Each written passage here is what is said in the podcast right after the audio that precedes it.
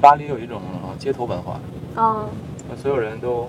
特别放松，然后吃吃喝喝聊天那种，然后没有人特别在乎生活质量，我不知道，就是反正很放松，就是生活质量，不像中国的那种，嗯很，很紧张哈，都在追求一个什么东西。对，要要中国会，我要这样这样这样到那个高度啊，我觉得才这还是好的。但是巴黎好像成功学，所以你你这个老是成功成功的，这成功学在中国鸡汤呃对啊，什么房子、事业、汽车、女朋友，在这儿好像都完全不是那气氛，是吧？但是在纽约是完全不一样的，纽约特别傲慢，我觉得。你看我去纽约找项目做嘛，那时候就是好多年前，嗯呃，有一天，有一天我就是我的我的那个同事帮我约了，可能有七八个会，给七八个不同的地产商去讲我在我之前做的那些很牛逼的东西。我觉得我一般去哪儿都一放这人都都惊了，只有去纽约，这些人都木木那种木木讷的那种，然后看看完以后说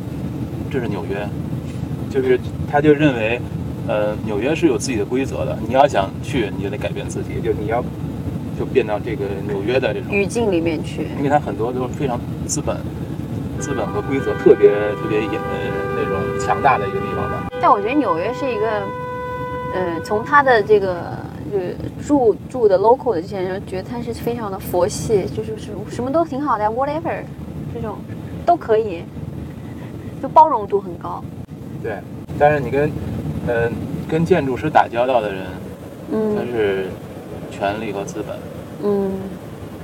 这个是呃有很大区别的，就是在中国的权力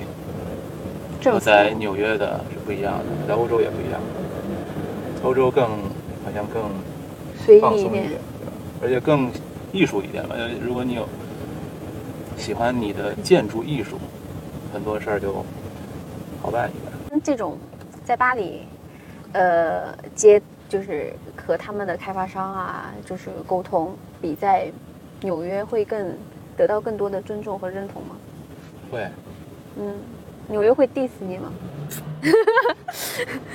就是会，呃，纽约的呃权贵是被所有人 diss 的，但是他们就存在，而且他们能左右这个城市的面貌。嗯但是大部分人在纽约的年轻人其实都是很有活力，然后很有，嗯、讲究社区和人的这个关系的。你要把这个直觉和自己特别那个敏感的那个那部分能抓住，那就是你自己啊。就是我刚才说你到底自己是谁这个问题，找自己，自己也不是一句话的事，因为它它是它在建构在你对很多事情的一个判断上面。嗯观点，对吧？如果你对很多事情没有观点的时候，你这个自己是没有意义的。就是说你是谁，我不知道我是谁，我是很多什么别人的观点的集合。对，这个是没有意义的。所以你一定要自己独立的观点，在而且在一系列的对事情的了解和和呃批判上。但是我觉得建筑师跟嗯、呃他除了观点，他还得有爱心，他得对他得对想建设什么